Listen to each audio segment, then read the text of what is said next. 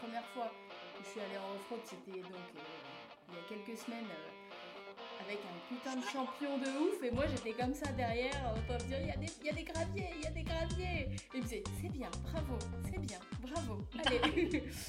Bonjour et bienvenue dans le nouveau numéro du podcast moto Au coin du pneu. Au coin du pneu, c'est Alice et des invités qui parlent de tout, de rien et surtout de moto. Je ne serai pas élitiste, je ne serai pas spécialiste, je ne serai pas pointu, je serai juste moi-même et toujours bien accompagnée de qui viendra nous faire ses confidences.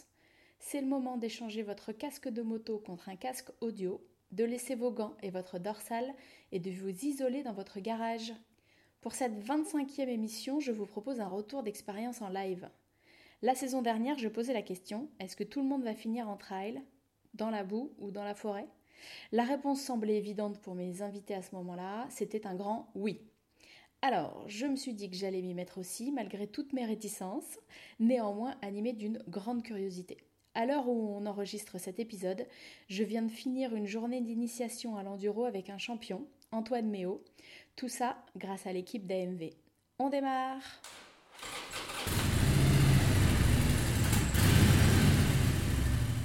Alice, bonjour. Euh, tout d'abord, pourquoi tu as répondu à l'appel de AMV Qu'est-ce que tu es venu rechercher dans une journée, on va dire, avec moi? Euh, je suis venue rechercher de la nouveauté. Ça fait 15 ans que j'ai mon permis, 15 ans que je roule en Harley, 15 ans que je roule sur le bitume. Ok. Et ça m'intéressait de faire autre chose.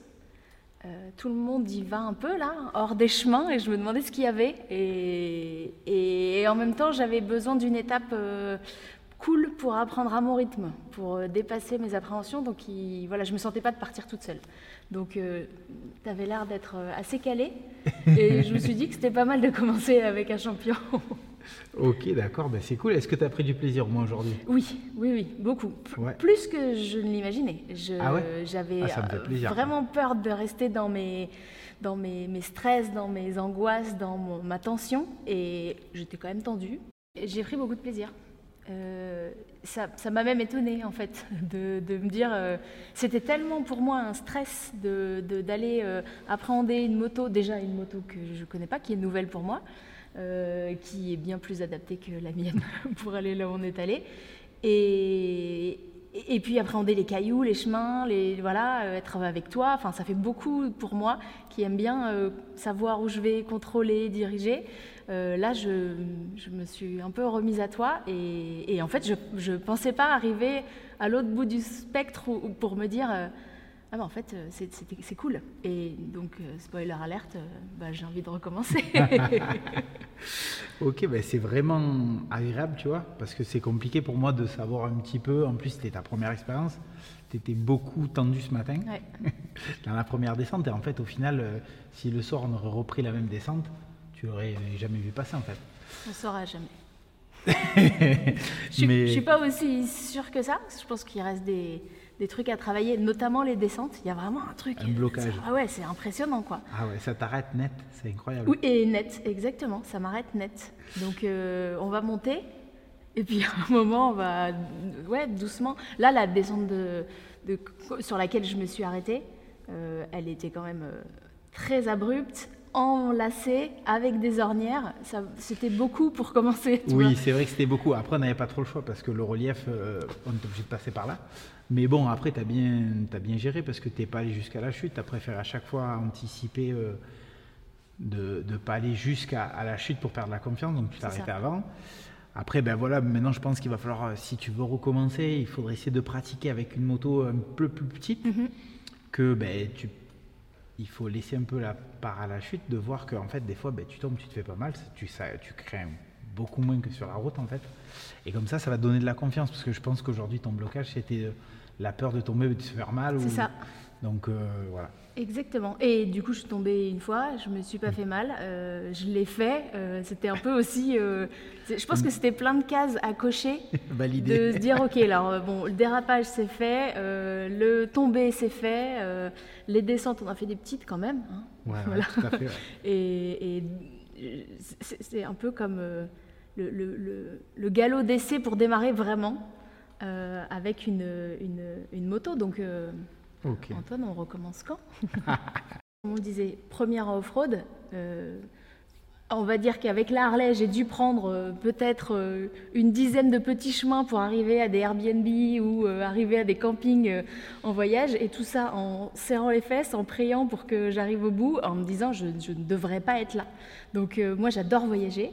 je pars avec ma moto de chez moi, Paris ou Marseille, et je traverse la France, l'Europe. Je suis allée jusqu'à Berlin, euh, il y a deux ans, j'ai fait un tour en Europe. Euh, j'adore rouler en Suisse. En France, c'est génial en ce moment. Euh, avec le Covid, on a le temps d'apprendre à, découvrir. les régions autour de chez nous. Et, toujours en relais, toujours en routière, toujours bien assise, bien tankée, les pieds bien par terre. Mon GPS, la route, le logement du soir, les montagnes, la vue. Et j'ai rien à penser d'autre qu'à profiter. Et là, du coup, euh, ben, un moment, tu m'as dit, t'as pas vu, il y avait le Mont Ventoux là-bas. Et non, je l'ai pas vu parce que j'ai le nez, euh, essayé de lever le nez, mais j'avais le nez sur le chemin, quoi. Et, ça doit être super de passer à l'étape. Euh, ah voilà, en fait, je pense que même dans ton pilotage en général, il y a des réflexes quand on fait de la moto, c'est de lever la tête. Et souvent, tu regardes juste devant ta route, tu es concentré et tu vois pas ce qui se passe à côté. Parce que d'ailleurs, à un moment donné, tu m'as dit, hein, j'ai même pas vu les caméramans. Ben ouais, oui. t'as arrêté quand même. Mais du coup, c'est parce qu'en fait, voilà, tu es trop concentré. Et euh, pour rouler sereinement, il faut regarder vachement loin devant. Comme ça, tu sais l'obstacle qu'il va y avoir, tu as le temps de l'anticiper, d'y échapper, tu vois. Mais voilà, c'est de la pratique. Et je pense que plus tu vas pratiquer euh, hors piste, parce que sur la route, il n'y a aucun danger, mis à part une voiture qui va te couper la route ou donc là, maintenant, il y a beaucoup de paramètres qui vont rentrer dans ton pilotage qu'il va falloir que tu apprennes et qui vont être bénéfiques pour rouler avec ton Harley. Exactement. Et c'est aussi ça que je, je cherche d'une certaine façon. Tu pourras regarder le paysage avec l'Harley parce qu'il ne se passe pas grand-chose sur la route. Non, mais avec la Harley, je ne profite que du paysage. Donc ça, c'est bon. Ah, c'est parce qu'aujourd'hui, tu étais vraiment crispé alors. Oui, oui, oui. Ah oui, non, je te rassure. Je, ah je suis plus détendue quand je voyage. Ah ok. C'est vraiment euh, le, le, physique. Mais c'est vraiment la peur de tomber. Et puis, eh ben, moi, ma moto, j'ai l'habitude de la, de le guidon est loin, tout ça, de la piloter avec les épaules. Et là, si je crispe les épaules, tu m'as vu, je pense que je, devenais les basses, quoi. Donc, euh, il faut apprendre à, à, lâcher un peu, euh, être plus souple. Je pense, c'est ça que j'ai perçu. Et donc, ce qu'on a fait aujourd'hui, les tours, euh, le tour qu'on a fait, les chemins que tu m'as montrés, tu les connais visiblement par cœur. tu les pratiques depuis probablement. Euh, Après, ce qui, ce qui, est euh, vraiment étrange, c'est que ici, j'habite ici depuis 6 ans, 5-6 ans. en fait, moi, j'ai commencé par le motocross. Alors, il y a un peu de temps aujourd'hui, alors les gens, ils ont un peu oublié. Mais depuis tout petit, mon père, m'a toujours appris à aller faire des balades le soir. Mais quand j'avais euh, l'âge de mon fils, j'avais 6-7 ans, on partait tous les deux, on allait faire des balades dans les chemins, passer dans les campagnes. Et euh, vu que dans mon ancienne résidence, on habitait au-dessus de l'exploitation agricole de mes grands-parents, j'ai toujours vécu dans la campagne en fait. Et puis euh, j'ai fait ma carrière de motocross, mais j'ai toujours connu cette aventure, bah, petite parce qu'on reste autour de la maison, mais on part découvrir des sentiers et tout ça. Et puis euh, avec l'enduro, et puis surtout après avec le rallye raid, j'aime bien me poser le soir, chercher euh, où est-ce que je vais pouvoir aller le lendemain, jusqu'où, et me donner euh, des défis d'aventure, tu vois, traverser une petite chaîne de montagne, aller chercher, aller manger hmm. bien loin et revenir. Alors c'est sûr que des fois on essaie de se taper des road trips. Euh, puis c'est pas comme sur la route, dès que le mauvais temps s'y met, les conditions sont pas bonnes, tu rentres vite de nuit.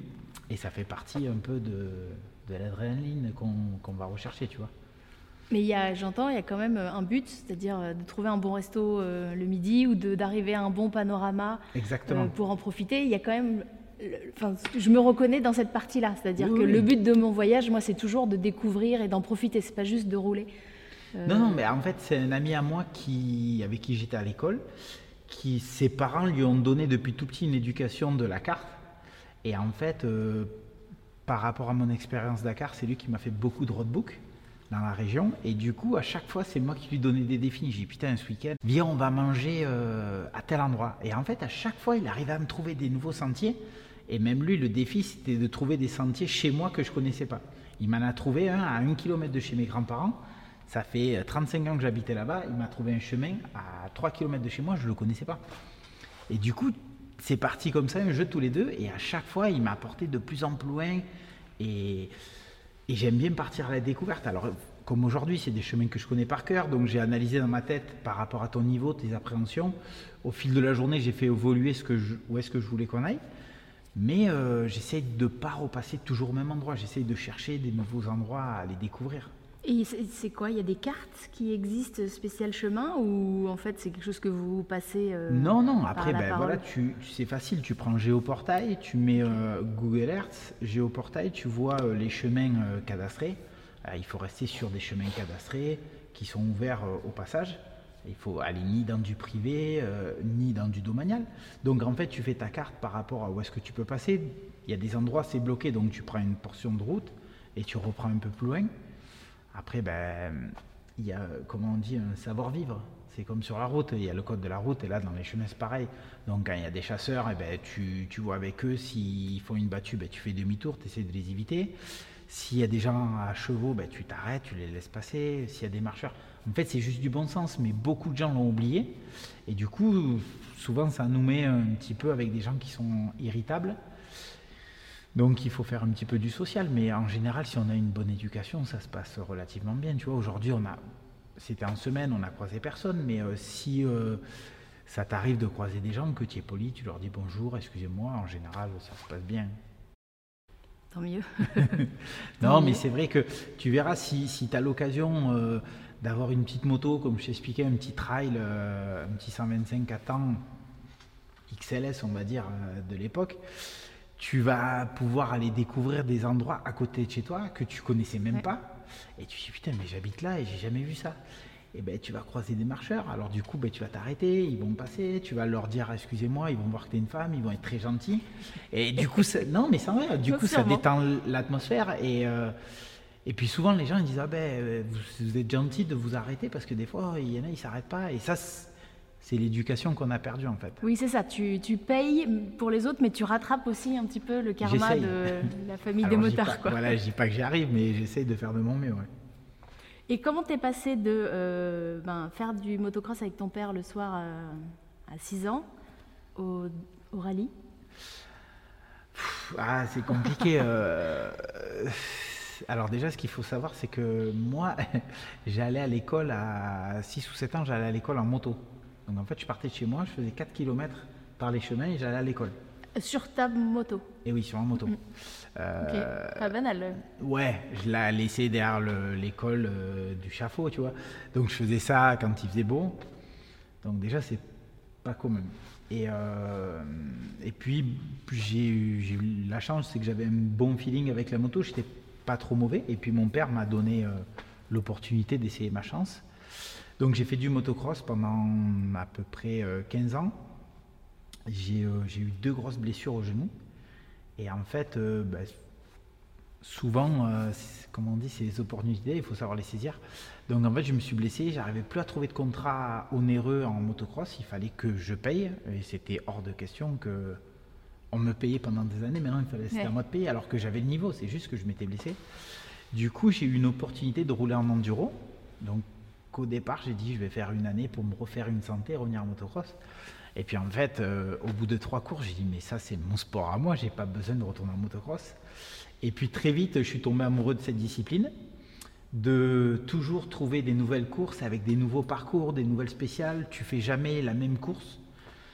Et, euh, j'ai plus jamais réussi à refaire du motocross. J'ai fait une course euh, parce que je voulais me faire mon deuil personnel. Être sûr que tu pouvais le laisser de côté. Ouais, je pense qu'en 10 ans d'enduro, j'ai dû faire deux courses de motocross. Et ouais, j'y arrivais plus. Tourner en rond sur un circuit, ça me met dans un état, c'est horrible. Même aller euh, un jour m'entraîner, il faut que les conditions soient parfaites, que je sois vraiment avec des amis, mais je peux plus faire euh, une journée d'entraînement sur une piste de motocross.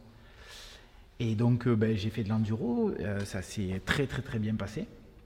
Et puis un petit peu monotone parce que malheureusement, j'avais pas la concurrence euh, on va dire, à, mon niveau. Et puis euh, je m'ennuyais un petit peu et en fait euh, KTM m'a, pas à mon plein gré parce que je voulais pas, J'avais promis à mes parents de jamais me faire le Dakar. Ah, d'accord. Et KTM, en fait, euh, ils m'ont pas forcé la main, mais en fait, ils ont tout fait en œuvre pour que j'essaye. Ils m'ont fait goûter. Et, euh, et après, j'y suis allé, ouais. Et pourquoi tu avais fait cette promesse de ne pas faire de Dakar? Ben, parce que mon père connaît mon tempérament. Et euh, il m'a dit, il faut pas y aller, tu vas, tu vas y laisser ta peau. Alors, euh, j'ai dit, ouais, ouais, t'as raison, t'as raison. Et puis, ben, KTM, en fait, ça s'est passé, c'est très simple. Ils m'ont donné rendez-vous à un endroit où d'habitude, on faisait souvent des tests. Donc, je me suis retrouvé à cet endroit-là. Et là, en fait, c'était pas une moto d'enduro, c'est une moto de rallye, c'était celle à Marcoma. Donc ils m'ont dit euh, vas-y, essaye. Et en fait, euh, de rajouter un- une dimension au pilotage, donc de rajouter de la navigation, ça a complètement remis en fait une envie de faire de la moto et de se creuser la tête en roulant, en calculant. Donc j'ai adoré. J'ai fait euh, les deux jours de test là. Je suis rentré chez moi. J'ai dit putain, mais en fait c'est trop bien leur truc là. Je me suis blessé, donc j'ai pas pu en commencer la saison avec eux. Donc j'ai dit, je vais quand même aller voir à quoi ça ressemble une course de rallye, parce que moi j'étais jamais allé dans le désert, je savais pas du tout ce que c'était. Donc je suis allé voir une course et puis ça m'a bien plu. Et du coup j'ai dit à mes parents, ben, Désolée. j'y vais. Alors ils m'ont fait la gueule pendant un petit moment, ils ont redouté terriblement. Mais en fait ils ont tellement vu la charge de travail et euh, l'implication en navigation que je me suis mis euh, que du coup, ils, ils- ils savaient que j'allais pas faire non plus n'importe quoi. Donc, ils m'ont laissé partir à contre-coeur. Mais euh, au final, ça s- c'est pas super bien passé comme je l'avais dans ma tête, mais ça s'est bien passé. Et tu l'as fait plusieurs fois? Je l'ai fait deux fois. J'avais un contrat de trois ans. Euh, ce qu'il faut savoir, c'est que la première année, je me suis cassé deux poignets à une étape de l'arrivée. Donc, j'ai fini le Dakar avec deux poignets cassés. Ce qui était une chose euh, stupide. Je suis resté un an arrêté, cinq opérations, donc j'ai pas pu faire le Dakar d'après. J'ai refait le Dakar, euh, le troisième en fait. Et euh, qui était très bien parti. Bon, j'ai fini quatrième, ce qui est une belle performance, mais j'étais vraiment devant pour gagner. Et puis malheureusement, il y a un fait de course. Mais j'ai trop souffert. Donc suite à ça, j'étais obligé d'arrêter. J'avais vraiment trop, trop, trop, trop Des mal. séquelles de...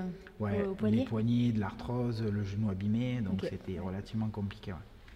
Mais euh, très très belle expérience. euh, après, mon père, il avait raison. J'y suis plus retourné parce que en moto, parce que j'allais laisser ma peau, parce que je suis un compétiteur, parce que quoi qu'il arrive, euh, bah, j'ai ça dans le sang. Du Oui. moment qu'il y a une course. C'est ça, tu veux pas arrêter. non, et puis le Dakar, ce qu'il faut savoir, c'est que si tu veux gagner, en fait, voilà, tu pars au Dakar, on est 10 possibles vainqueurs. Au bout de 5 jours, on est 4. Et sur ces 4-là, la deuxième semaine, tu as un ou deux jours où tu risques ta vie. Mais euh, c'est violent, tu vois. Je veux dire, quand tu dis ça, les gens ils disent Ah, quand même. Et c'est risquer sa vie, euh, c'est des étapes plus difficiles ou c'est parce que tu t'es à un moment trop dépassé, t'as plus d'énergie, tu fais des erreurs euh, Non, c'est que pour gagner, il va falloir à un moment donné prendre le, le dessus sur les autres. Et pour prendre le dessus sur les tu autres, tes limites. il va falloir prendre des risques. Pour rester devant. En fait, ce qui est impressionnant, c'est que le Dakar, c'est une course euh, très stratégique. En fait, il faut savoir quelle étape tu vas gagner pour quelle étape tu vas perdre le moins de temps possible. Sauf que l'étape où il faut perdre le moins de temps possible, c'est toi qui fais la trace. Et tout le monde arrive derrière. Et du coup, ben, c'est là où tu ouvres euh, le roadbook. C'est toi, et tu sais pas ce qui. Quoi, tu le sais, tu as des annotations. Mais pas tout, il n'y en a pas assez. Et, euh, et c'est là où. Il y a des fois. Ouais, je me suis fait. Vraiment, c'est vraiment les deux fois où je me suis vraiment fait peur et, et j'ai vu que j'allais me faire très mal. Donc, euh, je suis rentré, j'ai dit, bon, allez, c'est bon, j'arrête. Est-ce que tu as le ressenti aujourd'hui d'être sorti de ta zone de confort? Moi, je pense, parce que j'ai vu ton visage euh, le matin, je l'ai vu le soir, je me suis dit, bon, ben, elle s'est un peu surpassée. Ah oui, oui, je suis carrément sortie de ma zone de confort. Mais même juste quand AMV m'a contacté et m'a proposé de faire ça, je leur ai dit oui. Et, en même temps, je leur ai dit tout de suite, mais j'y vais, mais j'ai peur, littéralement, je le sais. C'est vraiment quelque chose que je voulais faire depuis un moment. Euh, et j'ai fait des refus d'obstacles plusieurs fois euh, pour différentes raisons. Je ne le sentais pas. Euh, soit j'étais, je me sentais pas bien accompagnée, soit les conditions n'étaient pas idéales, et je sentais que qu'il fallait que je me sente moi déjà en confiance dans le, c'est une question de feeling, je pense. Ouais, tout à fait. je savais que j'allais sortir de cette zone et comme je suis pas je ne me considère pas comme une grande aventurière, je suis assez prudente en général, parce que j'ai souvent peur de me faire mal. Et du coup, je sais que si je veux sortir de cette zone-là, il y a plein d'autres critères qu'il faut que je maîtrise quand même. Et, AMV euh, m'a dit que tu étais hyper sympa, que tu allais prendre ton temps, que j'allais être seule avec toi. C'était aussi quelque chose qui m'a rassurée. Parce que mine de rien, quand tu es euh, la dernière au milieu d'un groupe qui a envie d'envoyer, c'est cool, mais ça, ça, met une pression un peu supplémentaire par rapport à, au côté débutant et novice. Et, et juste le fait d'être là, déjà, je suis sortie de ma zone de confort. Et alors après, les premières, euh, la première descente, euh, les premiers dérapages, euh, les premiers ressentis, finalement, la, chute, elle a, elle a augmenté ma zone de confort. Je pense qu'au moment où je suis tombée et que je me suis relevée et que je me suis dit, en fait, on peut tomber sans se faire mal, sans, sans, gravité, sans danger et sans se faire peur. Ben, du coup, c'est ça, c'est comme vraiment une bulle qui s'écarte et tu dis, ah, en fait, la zone de confort, elle, s'étend un petit peu. Et il faut juste que je repratique, euh, je pense, assez vite pour pas qu'elle se referme. Euh, parce que dans mon quotidien en Harley, je vis pas du tout ça. Et du coup, bah, il y a d'autres choses à travailler euh, sur la route. Mais moi, je pense que la zone de confort, elle va pas se refermer de suite parce que tout à l'heure, tu m'as dit un truc qui était assez intéressant. Tu m'as dit, moi, il me faut un peu du temps pour assimiler toutes les informations. Donc, je pense qu'en fait, quand tu prends le temps d'assimiler, ça reste de l'acquis. Donc si tu me dis que le prochain coup, quand tu vas les rerouler, ça sera validé, donc ça, j'ai aucun problème et euh, aucun souci. Je pense que ça sera de l'acquis. Je pense, ouais, aussi. Euh, Aujourd'hui, finalement, c'était pas tant de la technique que de, enlever les appréhensions. Et ça a fait complètement le job. Et je pense qu'il euh, y a plein d'appréhensions qui sont. Je ne vais pas dire qu'elles ont disparu, mais en tout cas, j'ai réussi dans mon cerveau à mettre autre chose à la place de la projection que j'en faisais. Et donc, oui, euh, la prochaine fois, je pense que je prendrai euh, peut-être une moto un peu, plus, un peu plus petite pour être un peu plus à l'aise, avoir vraiment les, pieds par terre, euh, pouvoir la manipuler un peu plus facilement, un peu moins lourde, pour prendre complètement le, entre guillemets, le pouvoir sur la moto. Quoi. Ce que j'allais dire, il faut que tu aies une moto que tu puisses dominer pour prendre un virage, pour prendre une manœuvre, pour faire des choses comme ça. Comme ça, tu sois plus en confiance. C'est ça qui va te donner de la confiance. Et ce qui, m'a aidé à, aussi à tenir bon tu vois. Et un moment où, je, très honnêtement, il y a un moment où j'aurais pu dire, allez, on la laisse là. C'est comme ça. Et je me dis, allez, c'est ça. J'y arrive plus, je m'arrête. Et puis, je sais qu'il faut que je respire, que je patiente. Et après, on est reparti euh, très bien. Mais ce qui fait tenir aussi, c'est les paysages, là où on était, les couleurs de l'automne, les petits chemins. On est dans la forêt, tout d'un coup, on arrive euh, en haut d'une vallée, les gorges. Il faut que tu nous dises où on est passé, parce que moi, j'habite pas très loin. Et pourtant, ce coin, je le connais pas. Et j'ai vraiment. Je pense que la façon dont on l'a découvert aujourd'hui, c'est. Ça a l'air d'être le plus beau. Ben oui, oui, en fait, euh, voilà, c'est une discipline que tu connais pas trop, donc le trail, c'est vraiment une discipline qui te permet de. Ben, tu as vu, ce soir, on a fait. Euh, et euh, on est rentré par la route, et on n'a pas vu du tout le même paysage que ce matin quand on a traversé tout droit. Donc en fait, on est parti d'ici, ça s'appelle Rayanne. On a traversé, on est descendu sur Saint-Martin-de-Lose. Et après, on est remonté, on est redescendu sur les gorges d'Opedette. très beau. Donc voilà, c'est des gorges qui sont assez cachées, méconnues du grand public, on va dire, et qui sont super belles. Alors, euh, ça vaut pas les gorges du Verdon parce qu'il n'y a pas l'eau bleue en bas, mais. Euh, ouais, mais dans son style, euh, comme un mini Grand Canyon avec cette avancée là au-dessus. Exactement. c'est très scénique, on voit des deux côtés, c'est vraiment sublime. Et en fait, il n'y a personne, donc c'est ça qui est chouette aussi, c'est d'accéder à des lieux où on est seul.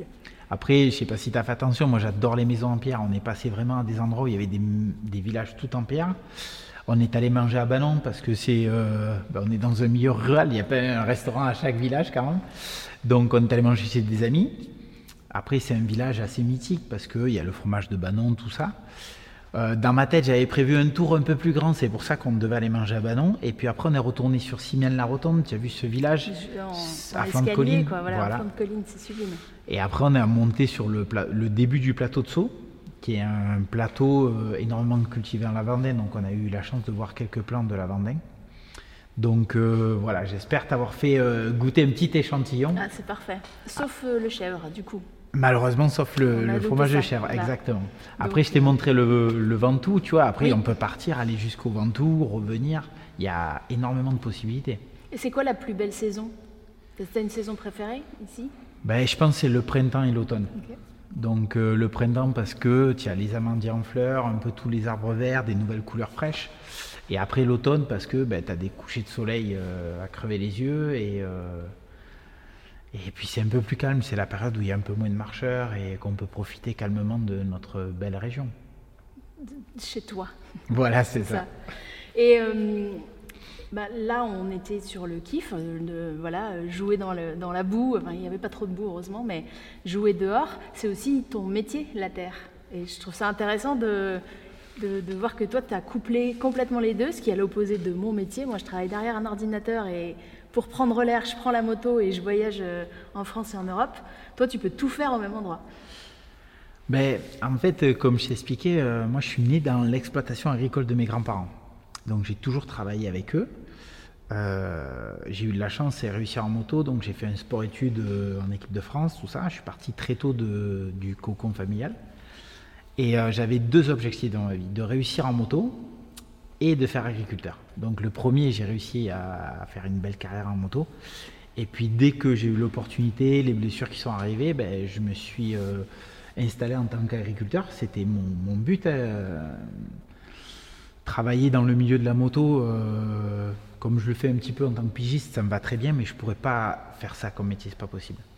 Et du coup, ben, euh, comment dire, tu vois bien dans chaque exploitation, tu trouves toujours un poids d'une moto. Ça euh. c'est fou, c'est-à-dire que ça c'est ce que tu fais aussi de ton côté, c'est d'aller à la rencontre d'agriculteurs qui, comme toi, ont des passions euh, mécaniques. Quoi. Exactement. Euh, voilà, il y, a beaucoup de choses. J'ai décidé de faire ça pour euh, essayer d'aider moi ma profession qui est mise en danger par beaucoup de choses, pour essayer de faire un petit cri d'alarme sur les citadins qui se rendent un peu plus compte. Donc j'ai fait ça par rapport à ma communauté de followers. Mais de notre côté, en fait, on s'est très vite aperçu que 80% des agriculteurs pratiquent le sport mécanique. Donc on a dit, le fil conducteur, ça va quand même être le sport mécanique qui va aider tout ça et tout ça à mettre en, route une histoire, on va dire. Après, je fais vraiment ça dans un but euh, pour aider ma profession. Ça serait vraiment que les gens ils disent, ah ben, il dit pas que des conneries. On apprend beaucoup de choses dans ces vidéos, qu'on aime ou qu'on n'aime pas, mais on apprend des choses. Donc euh, c'est vraiment ce que j'essaye de faire. Et euh, ce qui m'a quand je t'ai dit que l'enduro c'était ma, ma, discipline, c'est qu'en fait, euh, première course, j'ai commencé à traverser des champs, des machins. Je traversais des fermes, je me suis dit, putain, mais en fait, je suis né pour faire ça, moi, je suis pas né pour faire du motocross. Et, très vite, ça m'a plu.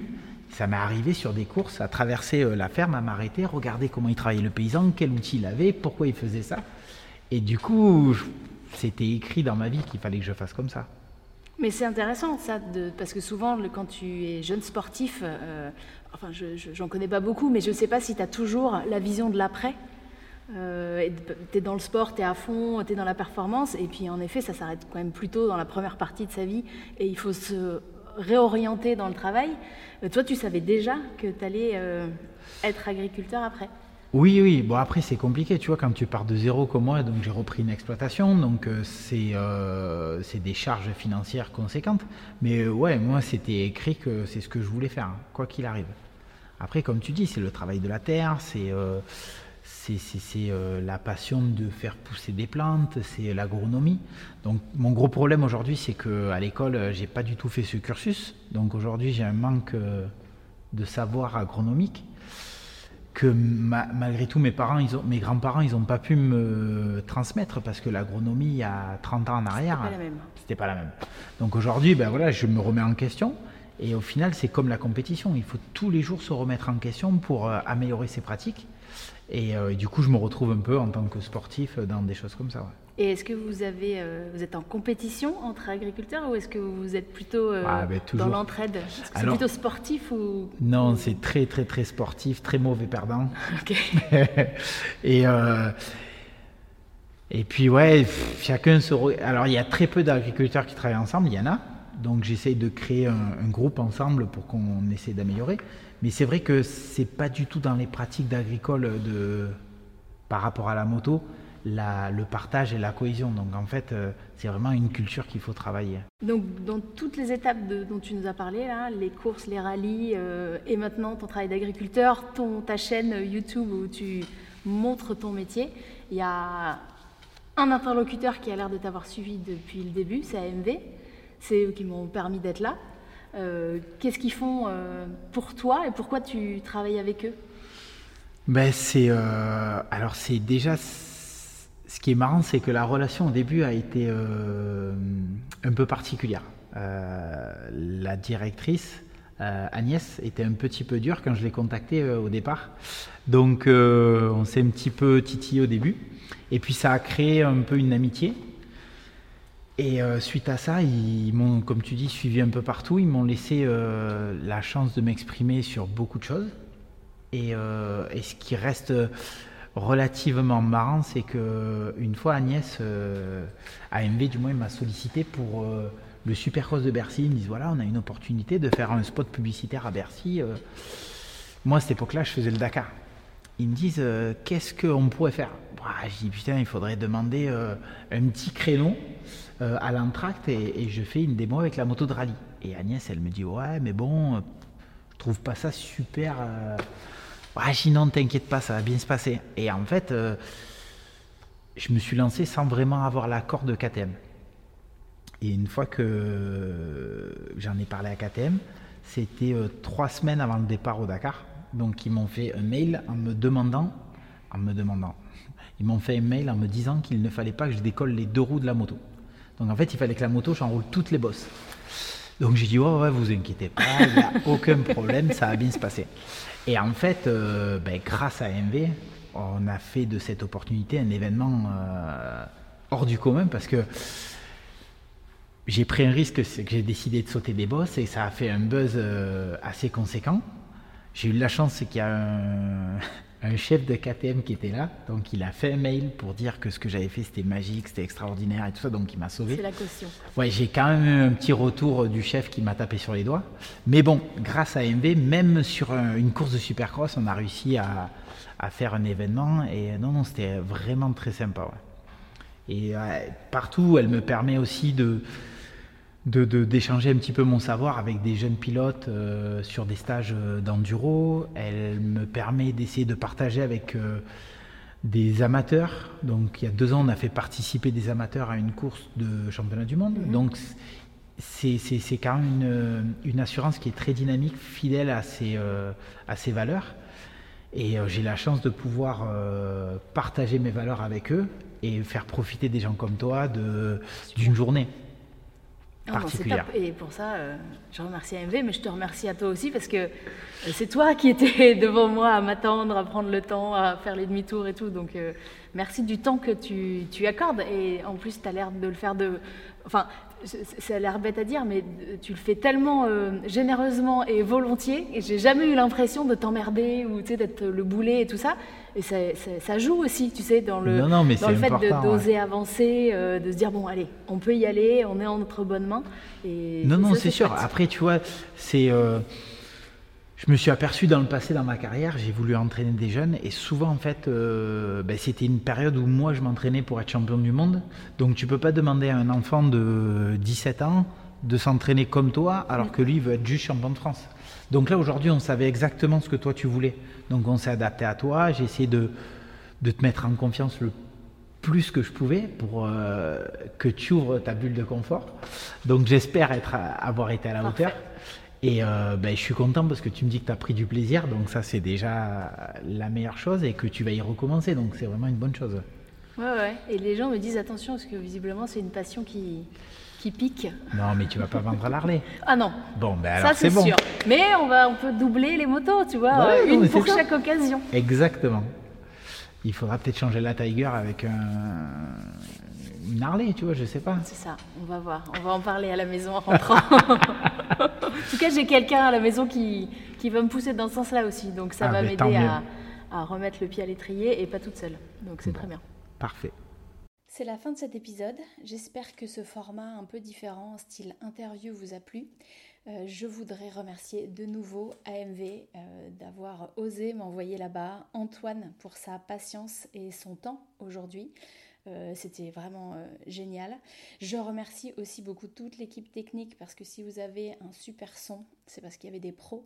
à la prod, il y a Guillaume de Brop et à la réal, il y a Gauthier et Ersan. Euh, vraiment, suivez ces gars, ils font un boulot super. Et je remercie tout le monde parce que, euh, au-delà de la technique, il y a eu un support moral tout au long de la journée. Il y a des trucs que vous verrez pas, mais eux ont dû se dire des fois est-ce qu'on va aller au bout? Et on est allé au bout de tout ça. Donc vraiment merci à tout le monde et j'espère vous revoir bientôt sur les cailloux. Vous pouvez retrouver toutes les infos et tous les épisodes du podcast sur Instagram, au coin du pneu. Envoyez-moi vos questions, vos témoignages et vos idées pour d'autres podcasts si vous voulez intervenir. À bientôt Bravo, vous deux, c'est très bien, la fin était très bien. Parfait. Parfait. Bien.